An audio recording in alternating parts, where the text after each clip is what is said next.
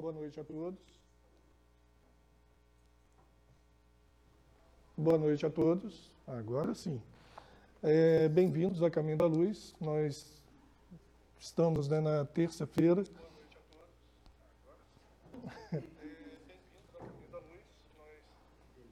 Tem um delay. É, nossa palestra de hoje é com o nosso irmão Marcílio. O tema vai ser Filho Pródigo. Vou dar alguns recados rapidinho para vocês. Na realidade, dentro da, da semana, né, nós teremos agora a palestra amanhã de manhã, quarta-feira, 8 horas da manhã, e teremos uma outra palestra na sexta-feira, 8 horas da noite. No nosso jornalzinho nas redes sociais já tem toda a nossa programação do mês de aniversário. É, vamos pedir atenção de vocês na hora que pararem carros, né? Para evitar parar na frente de garagens aqui ao, ao nosso redor. Nós tivemos alguns moradores reclamando, né? Só para não atrapalhar também, que muitas das vezes vocês têm que sair daqui, né? Para poder tirar o carro. O grupo Renascer, que é um grupo né, antigo aqui na casa de apoio psicológico aos usuários de drogas, envolvendo cigarro, álcool e outros. É, e esse grupo também dá apoio aos familiares. Esse grupo se reúne aqui na casa toda segunda-feira, 18h45, e é coordenado pela psicóloga Edith. É só procurar a gente aqui na secretaria que a gente orienta tudo direitinho. É, segunda fase, segunda fase não, né? O segundo período de estudo sistematizado da casa já inicia amanhã, quarta-feira, 19h45. Aqui no salão vai estar o pessoal da segunda fase, né, o pessoal que passou para a segunda fase. A Leia volta a assumir a primeira fase e as demais fases da casa também, sempre às quartas-feiras, 15 para as 8 até 9 horas. Vem estudar com a gente, os grupos estão muito legais. Tragam as crianças também para a evangelização. Esse aí eu sou suspeito de falar, porque é a gente que coordena a evangelização da casa. Nós voltamos agora nesse sábado, é, 15 para as 4, com a evangelização infanto-juvenil, crianças a partir de um ano de idade e jovens. Né, podem estar com a gente aí no sábado. E nós temos, durante o período da evangelização, nós temos o grupo de pais. Então, é um grupo né, que está tá excelente, é um grupo que está sendo coordenado pela Stefane e pelo Stael, e os pais ficam aqui no salão enquanto as crianças estão nas salinhas. Então, todos vocês são bem-vindos, tragam as crianças da sua família para estar com a gente. Nós temos uma campanha permanente da, da campanha do quilo da casa,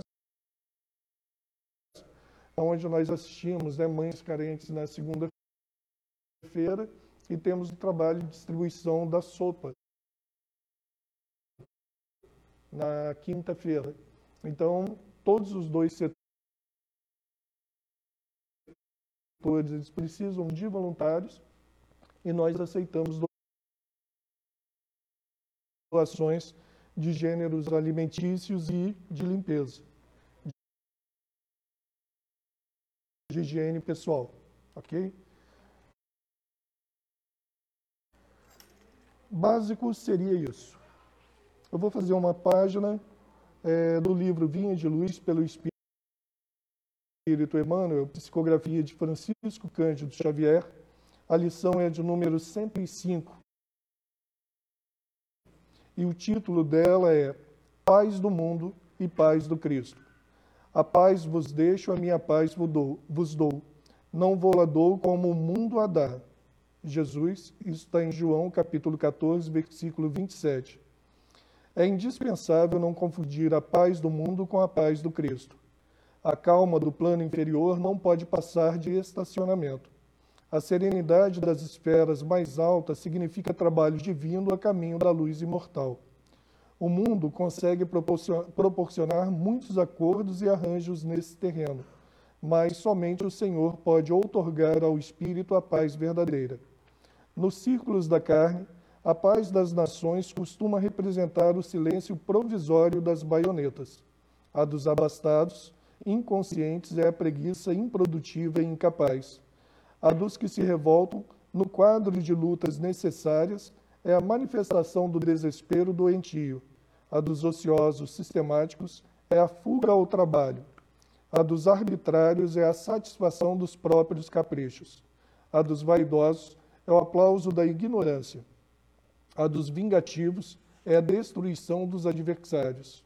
A dos maus é a vitória da crueldade. A dos negociantes sagazes é a exploração inferior. A dos que se agarram a sensações de baixo teor é a vicia viciação dos sentidos. A dos comilões é o repasto opulento do estômago, embora haja fome espiritual no coração. Há muitos ímpios, caluniadores, criminosos e indiferentes que desfrutam a paz do mundo.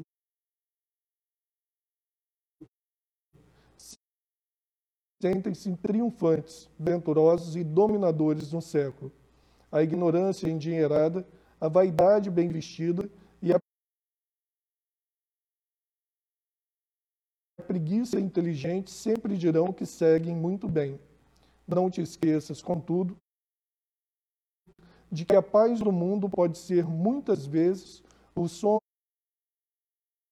enfermiço da alma. Busca, desse modo, aquela paz do Senhor, paz que cede o entendimento por nascida e cultivada, por portas adentro do espírito, no campo da consciência e no santuário do coração. Nessa passagem, né, o Emmanuel faz um comentário de uma maneira muito inteligente, que a paz do mundo realmente né, não é a paz do Cristo. Nós entendemos a paz como um momento em que a gente é, está né, livre de determinados fazeres, que a gente está livre de determinados pensamentos. Enquanto a paz do Cristo é, na realidade, o trabalho constante no bem de forma que a gente possa vencer as dificuldades da vida e estar preparando né, uma, um retorno para a pátria espiritual de uma maneira mais consciente. Então, realmente, quando a gente compara qual é a paz que o Cristo menciona e qual é a paz que o mundo entende, elas diferem muito. E eu lembro até hoje que quando eu conheci a doutrina espírita, uma vez conversando com uma amiga que já era espírita, ela perguntou, e Luiz, eu estou sabendo que você está frequentando o centro, está estudando doutrina espírita? Aí eu falei, estou, e estou adorando. Ela, olha, seu mundo muda a partir de agora. Porque tudo que você compreendia de uma forma passa a ter um significado totalmente diferente a partir do momento que você entende o que, que é a doutrina espírita. Então, realmente, né, nós começamos a ver ali que muitas das coisas que nós entendíamos como sendo boas para nós na época, é, na realidade eram algemas, né, coisas que nos aprisionavam. Enquanto que estudando a gente, a cada dia, né, a gente está se libertando desses fardos. Então, são realmente dois tipos de paz totalmente diferentes. Uma, contemplação ociosa, a outra, do trabalho constante no bem. Que a gente possa fazer agora a nossa prece, né? É, que Jesus possa estar abençoando cada um aqui presente que possamos também né, levar essas energias salutares aos nossos lares, amigos e familiares. E que Jesus possa a todo momento estar nos abençoando, nos amparando. E que a palestra transcorra dentro da paz dele. E que o nosso irmão Marcílio possa ser né, intuído, orientado para que a mensagem da noite seja a melhor possível. Que Jesus nos abençoe a todos. Boa palestra.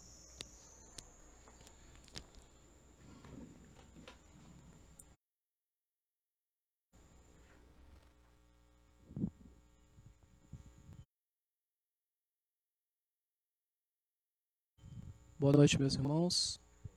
Boa noite, minhas irmãs. Que a paz de nosso Divino Mestre possa estar presente em nossos corações gostamos sempre de pedir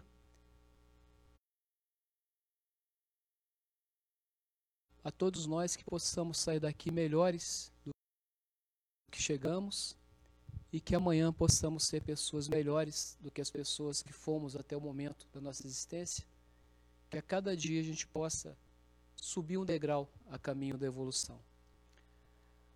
O tema proposto pela casa, o filho pródigo, vem da parábola do filho pródigo. Essa parábola ela está no Evangelho de Lucas, no capítulo 15, e nós também tiramos da, do livro Parábolas e Ensinos de Jesus. Deu um tiltzinho. Foi? Não. Tá. Mas vamos dar continuidade então, enquanto a gente não muda ali. Então nós tiramos do, do livro isso.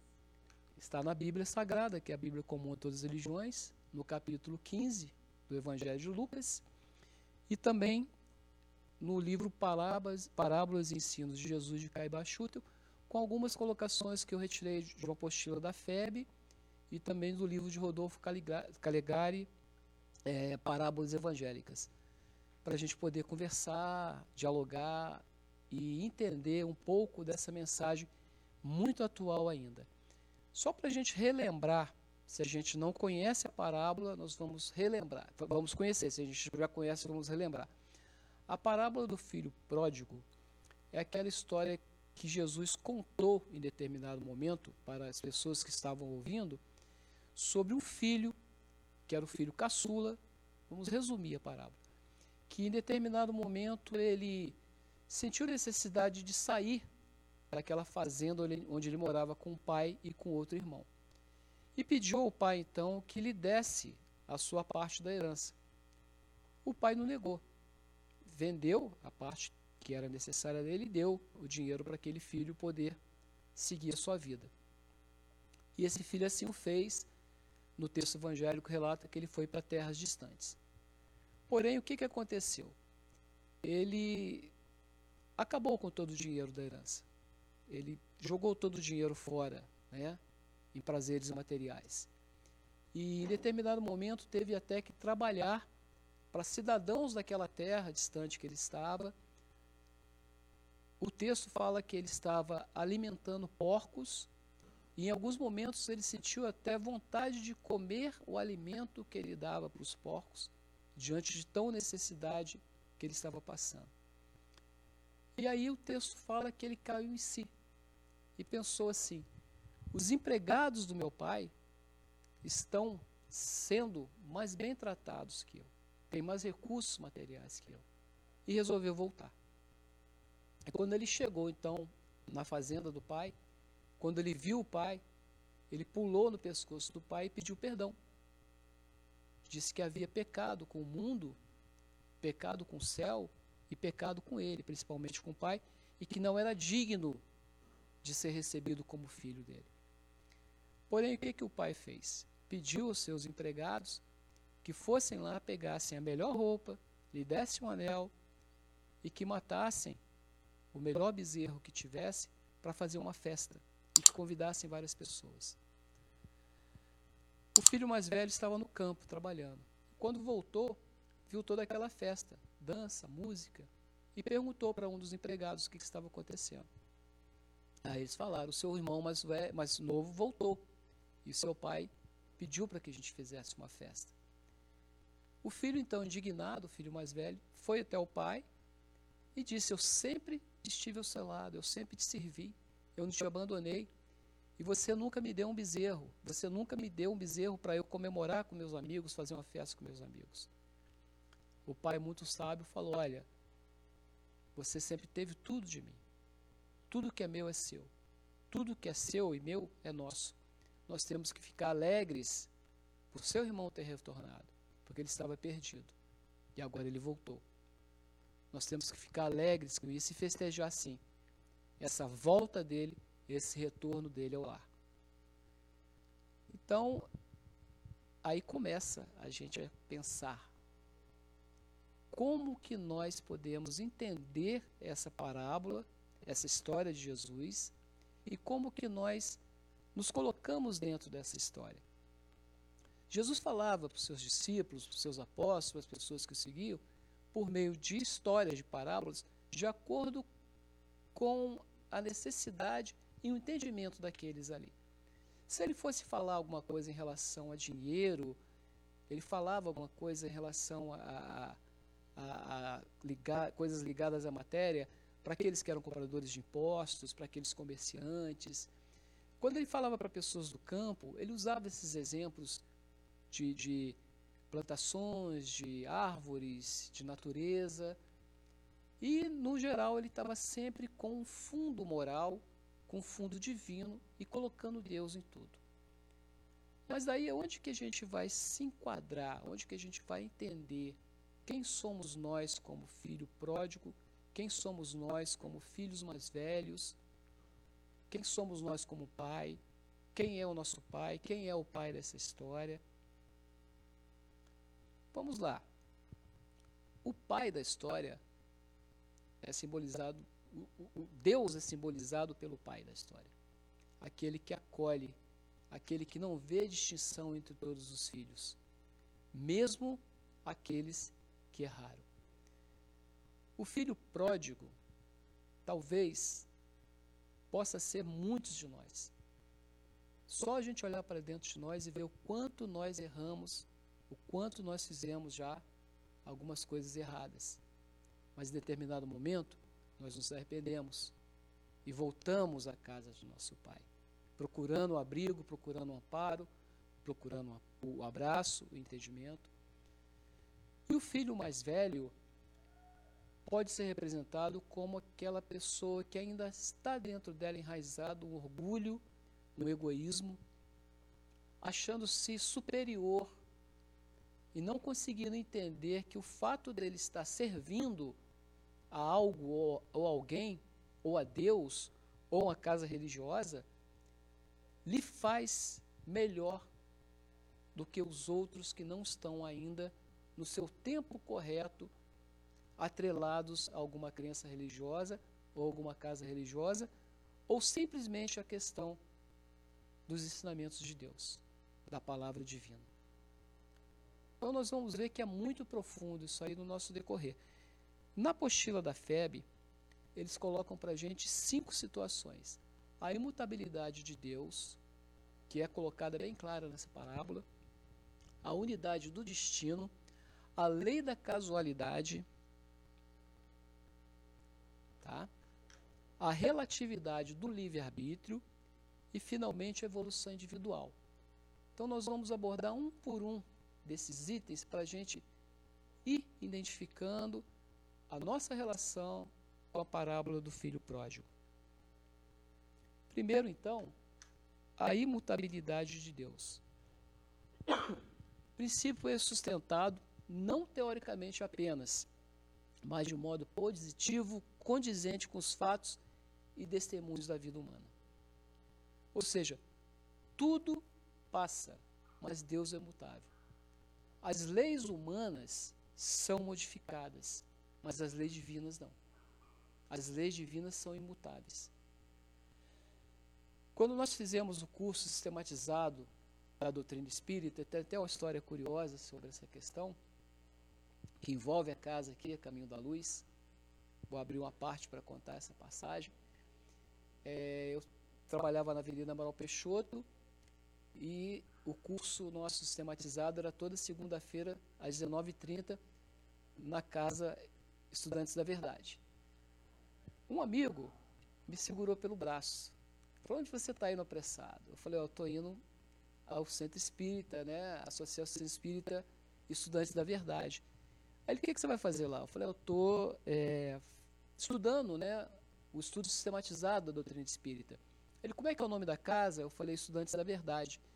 Ele, como é que é esse curso? Eu falei, olha, eu estou apressado realmente, que está em cima da hora, mas a gente conversa, mas é um curso aprofundado de todas as obras básicas. Ele falou, olha, no momento eu estou sem religião nenhuma, mas eu achei interessante isso aí. Quanto tempo dura? Eu falei, é uma vez por semana, vai ser uns dois anos, um ano e meio, então é demorado, mas é interessante. Eu vou procurar ver isso aí. Eu falei, entre em contato. Aí tá, eu fui para o Estudantes da Verdade. Passado alguns anos, eu encontro com ele na Amaral Peixoto. Ele estava apressado. E eu que fui quem segurou pelo braço. Onde você está indo apressado? Aí ele fez aquele né? Ele voltou ao passado, virou para mim. Você continua estudando a verdade? Eu falei sim. Ele falou, pois é, eu estou a caminho da luz. O que, que eu entendi? É que ele estava vindo para o Centro Espírita Caminho da Luz fazer o estudo sistematizado da doutrina espírita. Então, como o Luiz falou aqui no início, quando a gente conhece a doutrina, realmente as coisas mudam nessa, na nossa vida. E lá nesse curso do estudo sistematizado, sempre existem divergências, convicções diferentes, as pessoas discutem, abordam, não aceitam, aí entra a questão do orientador para fazer aquela, né, é, com experiência, com sabedoria, dissimular, é, vamos dizer assim, arrumar a casa. E um amigo nosso que era muito polêmico, né, ele falou assim: você falando da doutrina espírita da forma que está falando, parece que ela é uma receita de bolo. É tudo certinho, tudo na medida certa.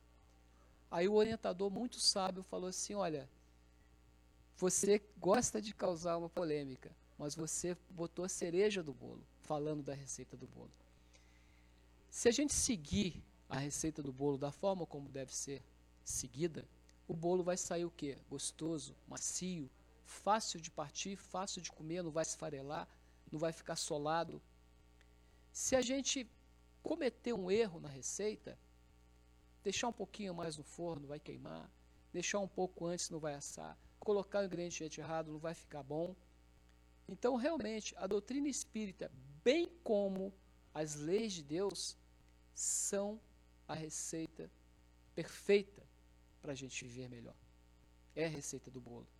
Ele foi muito sábio nessa colocação, eu nunca esqueci. Aí ele falou, e não esqueça o que a gente sempre fala: as leis de Deus são imutáveis. Nós que muitas vezes não entendemos esses desígnios. E como é colocado para a gente aqui, fatos e testemunhos da vida humana.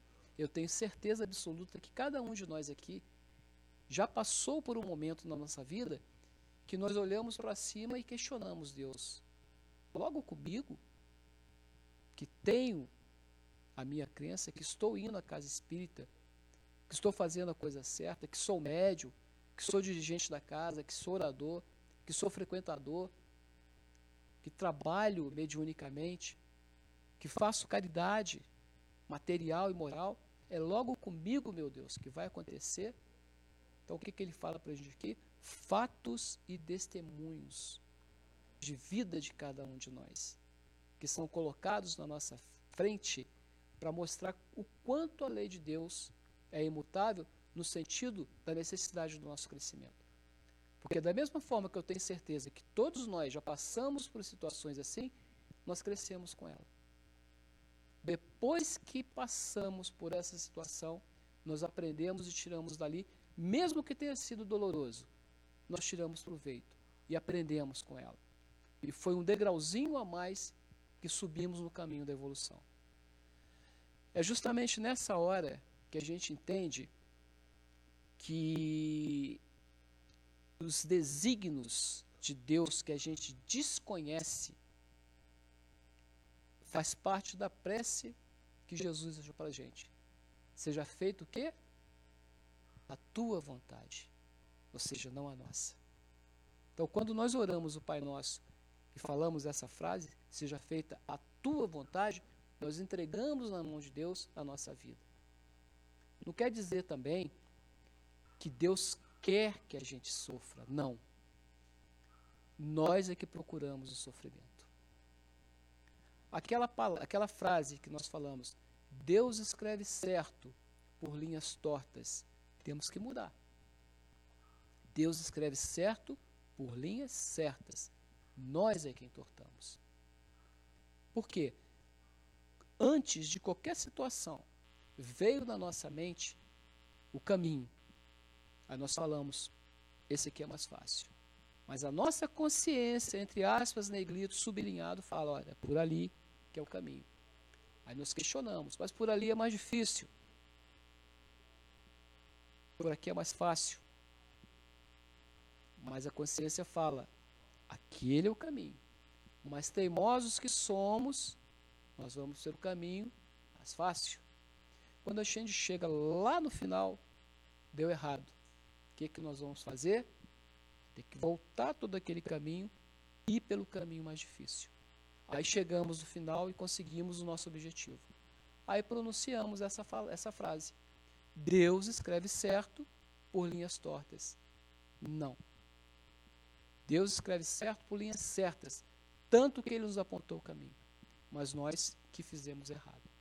Por quê? Porque as leis de Deus são imutáveis, não só teoricamente, como é sustentado por diversas religiões, mas na questão dos fatos, atos, atitudes, ações, escolhas e consequências que nós fizemos no decorrer da nossa, da nossa, da nossa vida, da nossa existência. Em cima disso também, a segunda questão que nós trazemos, opa, passou muito aqui, é a unidade do destino. Já entrando nessa questão, a redenção completa pelo amor e pela dor, abrangendo todos que erram. O velho, bom e atual chavão, né? Quem não vem pelo amor, vem pela dor. Porém, a doutrina espírita tem um detalhe interessante nessa questão do nosso destino, que muitos de nós que está aqui hoje veio pela razão. A doutrina espírita tem essa característica. Além de nos trazer a casa pelo amor e muitas vezes também pela dor, ela nos convida a vir pela razão, pela essência da doutrina, pelo que ela responde, pelas dúvidas que nós temos, para onde vamos, de onde viemos, por que, que estamos passando por diversas situações, o que, que fizemos para merecer, a doutrina espírita vem nos, nos explicar. Então, dessa forma, vai de encontro a essa unidade do destino, essa redenção que a gente consegue a partir do amor, que, como foi dito pelo Luiz de novo, ressaltando novamente o que ele falou, quando conhecemos a doutrina e sentimos aquela necessidade de modificar algumas coisas na nossa vida, e conseguimos modificar, é muito bom. A gente dá aquela respirada, né? É o respirar fundo. A doutrina espírita é o respirar fundo. Aquele dia cansativo, ao final do dia a gente toma aquele banho e respira fundo. Isso é doutrina espírita. Isso é conhecer a doutrina espírita. Isso é ter amor pela doutrina. Isso é entender a essência da doutrina. E ela nos dá redenção no que sentido? ela é ciência, ela é filosofia e ela é religião. Então ela nos, nos convida ao estudo, nos convida ao conhecimento e nos convida à transformação. Por meio de quê? Por meio das situações diárias e recorrentes na nossa vida. Se a gente sair em volta redonda e perguntar para as pessoas, fazer uma pesquisa, perguntar se elas são felizes, todas as pessoas, todas as classes sociais, de todas as ideologias, vão responder para a gente, mais ou menos. Ninguém vai ser feliz plenamente. Nós, no nosso planeta Terra, não somos felizes plenamente. Nós temos momentos de felicidade. Então, essa redenção que nós temos que ter é justamente aprender a aproveitar esses momentos de felicidade. Eu peço que quando a gente esteja falando aqui, vamos lembrar do filho pródigo. Tá? Olha a imutabilidade das leis de Deus, que foi a nossa colocação anterior, na vida dele. Por mais que ele quisesse modificar algumas coisas, os caminhos que ele tentou, ele teve que voltar. E agora, o destino dele, ele teve que passar por dores, por sofrimentos. A grande fome que é colocada no texto evangélico é justamente isso. É aquele aquele momento que ele que ele, vamos dizer assim, ele chegou a, a a não estar satisfeito mais com todos os prazeres que aquele dinheiro, que aquela herança estava lhe proporcionando. Aí ele caiu em si. Então, essa, essa redenção que todos nós já tivemos também, e vamos ter sempre, não é uma redenção, são, são várias redenções, são várias transformações, deixando bem claro, A doutrina espírita não é uma doutrina salvacionista, ela é uma doutrina de transformação. Ela nos vai, ela não vai nos dar um lugarzinho melhor no céu, como é prometido por muitos religiosos. Ela vai nos fazer com que a gente enxergue o ser humano que nós somos e as necessidades que a gente tem de fazer essas modificações. E não são de uma hora para outra. Nós não vamos sair da casa espírita já modificados. Allan Kardec, no seu discurso na Sociedade Espírita Parisiense, em 1862, se eu não me engano, ele falou que o interessante da doutrina espírita é poder dialogar com todos sem ter medo de questionamentos, fazendo com que isso traga para cada um das pessoas que se adequarem à doutrina espírita a convicção do que é a religião espírita. E ele deixa bem claro: ela é uma religião porque ela nos transforma. Então, essa unidade do destino que é colocado para a gente como reflexão é justamente mostrando para a gente que todos nós ainda estamos, infelizmente, errando, mas que mesmo assim o perdão divino vai vir para nós, a partir do momento que nós busquemos esse perdão, a partir do momento que nós nos arrependermos, como aquele filho pródigo se arrependeu. Entra para a gente então a terceira situação, que é a lei da casualidade. Ação e reação, causas e efeitos, determinando em dado momento o despertar das consciências adormecidas. A gente vai entender então aquele nosso amigo, aquele nosso filho pródigo, que no texto fala que ele caiu em si. Porque todos, tudo que ele estava passando, todas as suas escolhas, a ação veio a reação. As causas vieram aqueles efeitos. E ele então teve a sua consciência despertada para retornar a seu lar. Materialmente falado na parábola, espiritualmente interpretado de que forma? não vamos aqui julgar, não vamos citar nomes, mas vamos pensar em pessoas que nós conhecemos, em pessoas que nós fomos, em pessoas que somos, em pessoas que queremos ser. Tudo que já fizemos e hoje não temos coragem mais de fazer. Todas as nossas escolhas que foram escolhas erradas todas as nossas atitudes que muitas vezes feriram alguém. Todas as, aquelas situações que, que nós é, é, fomos obrigados, vamos dizer assim, a passar, mesmo que nós não estivéssemos preparados para passar dentro da nossa concepção do que a gente entendia. Será que foi somente casualidade ou será que era uma determinação necessária para que a gente passasse? Para que tudo isso fizesse parte da nossa história, fizesse parte da nossa vontade de subir, como nós dissemos, esse degrau na evolução. Aquele filho pródigo que se arrependeu e voltou, pediu perdão ao pai. O filho mais velho, representado como, como filho, dando, dando, exemplificando, vamos dizer assim, aquele, aquele egoísta que só olha para si, e nós sabemos que duas chagas que impedem o progresso da humanidade é justamente o orgulho e o egoísmo, coisa que ficou claro nele, ele teve seu orgulho ferido, porque ele se sentiu né, é, é, subjugado pelo pai. E ele foi egoísta pensando assim: eu estou aqui, eu estou trabalhando. E ele não. Então, vamos analisar quantas vezes nós também já não pensamos assim.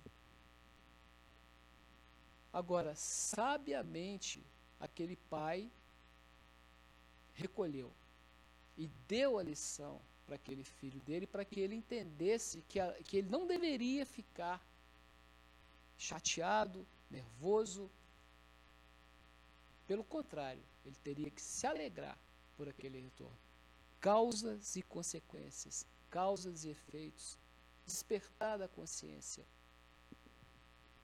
Será que nós temos a nossa consciência é, é, a ser despertada ainda? Já foi, foi despertada? O, o conhecimento que a gente tem da doutrina deixa bem claro nesse momento a questão justamente do, do arrependimento sincero. Não é aquele arrependimento por conveniência. Na situação ali, ele foi tudo envolvido. A conveniência, a análise que ele fez das escolhas erradas, o entendimento que ele teve que os outros estavam, os empregados do pai dele estavam em situação melhor que ele. E principalmente o arrependimento sincero de voltar para o pai, pedir perdão e falar: Eu não sou digno de ser seu filho. Eu errei. E ele não imaginava, não sabia se o pai iria recebê-lo. Podemos até abrir uma parte. O pai de Paulo de Tarso, um dos ícones do cristianismo, quando ele se converteu ao cristianismo e também passando por diversas provações, foi à casa do pai, não foi recebido. O pai dele, como todos achavam que Paulo tinha perdido o juízo, tinha ficado louco, mas ele havia se convertido ao cristianismo. Esse filho pródigo poderia ter acontecido com ele a mesma coisa. Voltado à casa do pai e o pai não ter recebido. Falando assim: olha, você teve sua parte, você teve sua herança, Porém, você não usou de forma correta. Agora a vida é sua. Mas pai é pai, mãe é mãe e Deus é Deus. E ali está simbolizada exatamente a imagem de Deus. Aquele Deus que acolhe. Ali está simbolizado exatamente a lei da casualidade, mas principalmente o despertar das consciências adormecidas. Já desse eu li uma mensagem que falava assim: que o mundo será melhor a partir do momento que nós entendermos que as verdadeiras coisas não são coisas. Eu tenho dito isso em várias palestras. Quando a gente entender que as coisas mínimas da nossa vida devem ser valorizadas mais do que a gente valoriza, nós vamos sentir melhor. Eu tive um exemplo recentemente uns, tempos, uns dias atrás, quando estava bastante frio em Volta Redonda, um morador de rua aqui de Volta Redonda, ali da Vila Santa Cecília. Eu sempre converso com ele. Ele virou para mim e falou assim, já é mais velho. Ele falou, meu filho, hoje eu não vou pedir nada para ninguém. Eu estou na rua porque eu estou na rua, mas hoje eu não vou pedir nada. Eu falei, por que, que o senhor não vai pedir nada? Sabe o que ele respondeu para mim? Hoje eu tive a oportunidade de tomar um banho quente. Foi uma facada. Nós tomamos banho quente todos os dias. Então aquele morador de rua me mostrou naquele momento, nessa, nessa, nessa colocação dele, ele falou para mim: valorize as coisas pequenas. E olha que eu sou espírita, sou orador, estou na luta para aprender, e aquele dia eu recebi essa lição. Hoje eu não vou pedir nada para ninguém porque eu tive a oportunidade de tomar um banho quente. Coisa que para a gente é fugaz, é simples, é recorrente. Aí eu fiquei pensando assim: ele teve a oportunidade de tomar um banho quente. Quantas vezes ele não tomou banho? E a gente reclama. Então, naquele momento, eu cheguei em casa, naquele dia, e falei com meus filhos: falei, olha, Passei por essa situação hoje. Vamos parar de reclamar? Vamos valorizar o pouco que a gente deu, que tem, mas igual as pessoas falam, o pouco com Deus é muito. Vamos entender melhor. Vamos despertar a nossa consciência nesse momento para várias coisas. Ou seja, vamos mudar a nossa visão necessária para que a gente possa aprender um pouco mais com as situações do dia a dia? Esse outro, essa outra reflexão, a relatividade do livre-arbítrio. Está tudo dentro da, palavra, da parábola também. Nós sabemos, já estudamos, já aprendemos, já assistimos palestras, já lemos sobre o livre-arbítrio. Vai na questão toda das escolhas e consequências que a gente vem falando, vai uma coisa emendando na outra. O que, é colocado para a gente? O livre-arbítrio, a qual não pode ser absoluto, a ponto de ser dado ao homem alterar os desígnios de Deus. Ou seja, nós temos várias situações, nós temos várias estradas, nós podemos seguir vários caminhos, mas nós vamos ter que responder por eles. Tem três frases da Bíblia, comum a todas as religiões, interessante. Batei e a porta se abrirá. Pedi e obtereis. Se a gente bater, a porta vai se abrir, mas a gente tem que bater na porta. Para a gente obter, a gente tem que pedir. Se a gente não pedir, como é que a pessoa vai, fazer, vai, vai, vai é, saber? E a outra situação principal? Buscai e achareis. Então, bata aquela porta que está fechada na nossa vida. Vamos bater nela. Ela vai ter que ser aberta. No tempo de Deus, vamos pedir para que a gente possa obter. Mas vamos pedir consciente que vai chegar para a gente de acordo com o nosso merecimento.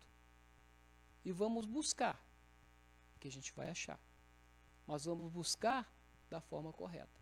Sabendo que temos o livre-arbítrio, mas que ele está atrelado aos desígnios de Deus. Porque muitas vezes a gente pode falar assim, mas eu tenho meu livre-arbítrio, de uma forma presunçosa, talvez, voltando lá no filho mais velho. Ele estava acomodado de ficar naquelas terras. O filho caçula, o filho pródigo, já tinha expectativas me melhores e queria alçar outros voos. Então o pai permitiu. E Deus permite para a gente. Vai, meu filho, para aqui a sua parte, faça. Busque, mas faça as escolhas certas. É isso que é dito para a gente.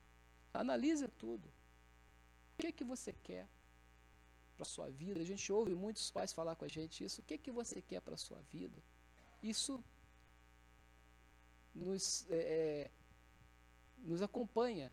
Mas realmente hoje, o que, que nós queremos para a nossa vida? Que Deus está nos dando a oportunidade da gente buscar, da gente achar, da gente bater, da gente obter, da gente pedir.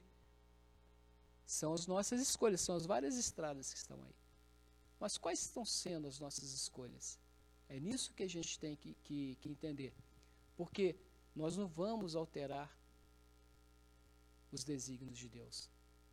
Então, se era necessário, como foi necessário para aquele filho pródigo, sair pela estrada para terras distantes, passar dificuldades, passar por misérias, por provações, passar fome a ponto de querer comer o alimento que ele estava para os porcos, para ele cair em si e entender que ele poderia ter uma vida melhor, ser humilde a ponto de se arrepender e voltar.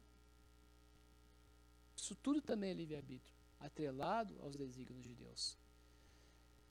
E, finalmente, o quinto ponto, ele coloca para a gente sobre a evolução individual. Essa evolução individual, o nome já diz, né? Vai ser de cada um de nós somos seres racionais e conscientes. Fazemos parte, nesse recesso íntimo das almas, como, como ele coloca para a gente, livre e espontaneamente, como lei natural irrevogável. Olha, voltando lá no início da imutabilidade de Deus. Podemos ter certeza que hoje nós já temos mais consciência do ser humano que somos do que há tempos atrás. Se formos voltar a encarnações anteriores, aí a consciência aumenta ainda. Aí que nós vamos ter mais consciência. Em cima de tudo que nós já fizemos de errado em existências anteriores. E se estamos passando por dificuldades nos dias de hoje, são resgates ainda necessários para a nossa evolução. E a evolução individual, por quê? Porque nós não podemos simplesmente querer viver a vida do próximo. Seja o próximo nosso pai, nossa mãe, nossos irmãos, nossos filhos, companheiros, companheiras.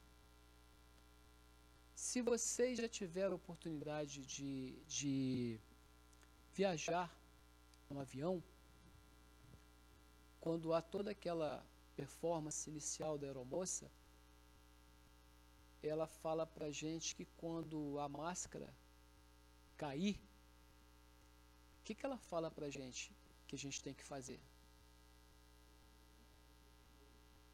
Colocar na gente e depois ajudar o outro. Sem querer, a enfermeira falou a parte bíblica. Amar a si próprio. Nós temos que nos amar primeiro. Então, a pessoa mais importante na nossa vida somos nós. Nós temos que estar bem para poder ajudar o próximo. Então, amar a Deus sobre todas as coisas e ao próximo como a ti mesmo. Então, primeiro nós temos que aprender a nos amar, a nos valorizar, a entender o ser humano que nós somos, colocar a máscara em nós para que depois possamos ajudar o próximo. Então nós temos que procurar esse equilíbrio. Isso é evolução individual. E sabemos que não é fácil, mas também não é impossível. Requer o quê? Mudança de hábitos, mudança de atitudes, mudança de pensamentos, vontade de querer fazer as coisas diferentes, fazer da forma certa, o que é mais difícil muitas vezes, mas é necessário. Aí entra para a gente aqui a colocação de Caibá Schutel no livro Parábolas e Ensinos de, Parábolas e Ensinos de Jesus. Ele fala para a gente que a parábola do filho pródigo ensina que a bondade de Deus nunca fecha a porta ao arrependimento e ao resgate do filho que deseja voltar para a casa do Pai. Um Deus que nos acolhe e nos ama. Deus não quer que a gente sofra, como nós falamos. Um presidente de uma casa espírita, uma vez, eu era jovem, talvez mais novo que o nosso irmãozinho aqui, conversando com ele, ele falou para mim assim: Meu filho, Deus sabe tudo. Nós é que somos imediatistas. Nós queremos as coisas na hora. Agora, o Deus de bondade, o Deus de justiça, de amor e caridade, que você vai aprender, que a doutrina espírita traz para a gente, ele vai estar sempre de braços abertos para te receber. Então espera que as coisas vão acontecer no tempo de Deus. Não, não sejamos imediatistas. Eu nunca mais esqueci dessa colocação dele em relação a isso. E nisso está a bondade divina. E nisso está a necessidade que a gente tem de procurar essa transformação. E Caibachuta, então, foi muito, vamos dizer assim, feliz nessa colocação dele.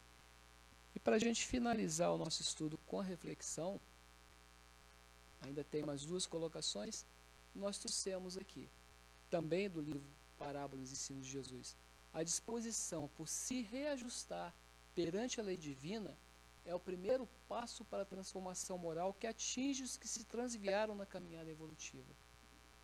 Vai totalmente de encontro à questão 919 do Livro dos Espíritos, quando Kardec pergunta aos amigos espirituais, e nada mais nada menos do que Santo Agostinho nos responde, dizendo: Conhece-te a ti mesmo.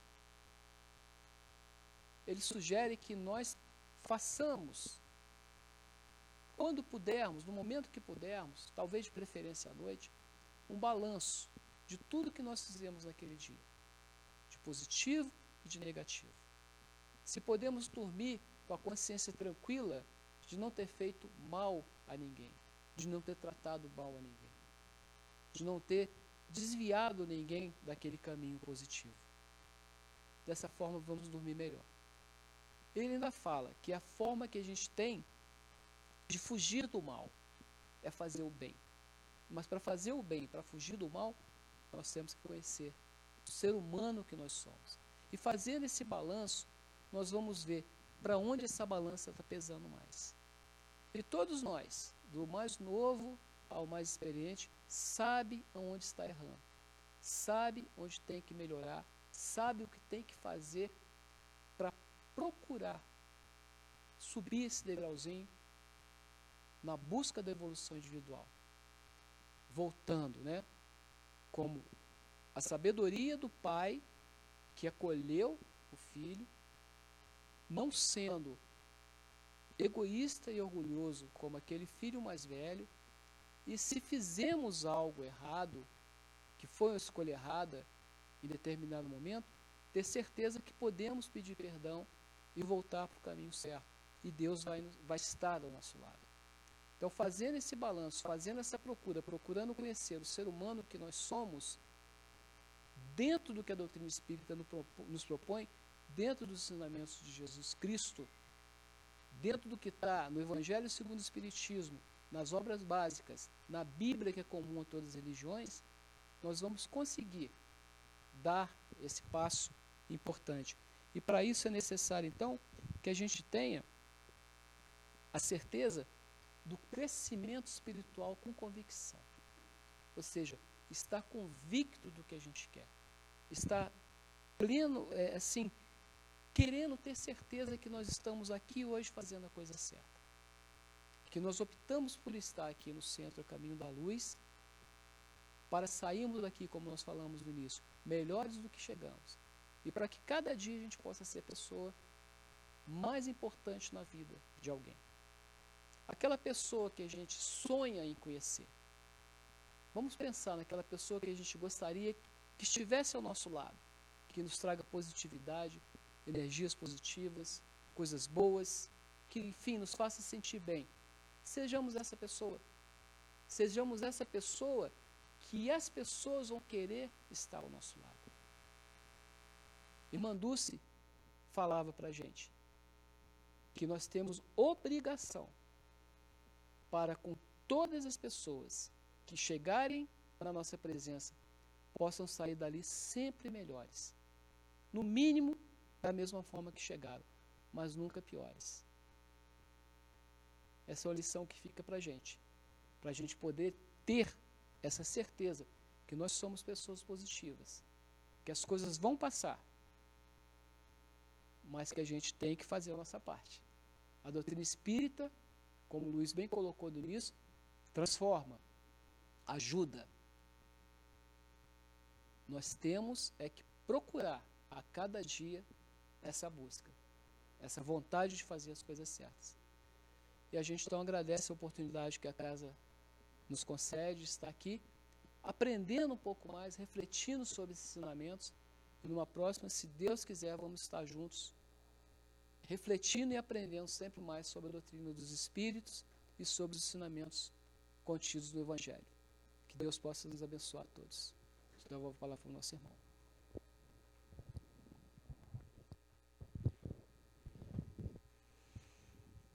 Gente, encerrando então os trabalhos da noite, eu queria só fazer um comentário. É, o Marcílio, agora no final, ele fez um comentário que é, para mim, de suma importância né, e que eu queria alertar também e chamar a atenção de vocês. Ele falou sobre ser imediatista. Né? É, o imediatismo ele não coaduna com quem estuda a doutrina espírita. Tem um tempo de, de arar a terra, tem um tempo de semear e tem um tempo da colheita.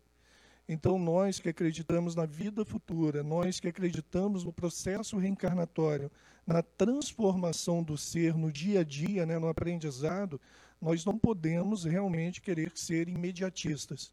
Nós temos que confiar nesse processo de transformação e nesse, é, nesse agregado, né, nessa vida futura que nós temos que trabalhar hoje para ser o melhor amanhã. Então, realmente, né, não tem como a gente ser imediatista. Nós temos que trabalhar para sermos melhores, né, Marcílio, a cada dia. Eu não entendi por que, que na hora que ele falou do mais jovem olhou para vocês, ao mais experiente ele olhou para mim. Mas eu vou desculpá-lo nesse momento por causa da palestra dele que foi muito boa. Ok? Então, encerrando os trabalhos da noite, nós vamos fazer a prece final e lembrando para vocês que o passe no Caminho da Luz ele já voltou né, a ser individual ali na sala de passe. O, a equipe vai para lá se preparar e eles vão chamando vocês por fileiras. Tudo bem? Então, que a gente possa elevar o nosso pensamento até Deus, mentalizando a figura do Cristo e elevar a prece ao Pai, dizendo: Senhor, te agradecemos neste momento pela oportunidade de estar aqui aprendendo um pouco mais do Evangelho do Cristo. Que possamos interiorizar esses ensinamentos e, mais do que interiorizar, Senhor, que nós possamos realmente aplicá-los no nosso dia a dia. Que possamos ser realmente melhores a cada dia e estarmos nos preparando para um mundo melhor, uma vida melhor e para as oportunidades de trabalho que surgem a todo instante. Que a tua paz, Senhor Jesus, permaneça em nossa mente e em nossos corações e que possamos nos despedir dentro dessa paz e levar essas emanações tão boas deste ambiente aos nossos lares e a todos aqueles que conviverão conosco durante a semana. Fica conosco, Senhor e que possamos estar sempre junto de Ti. Que assim seja, graças a Deus.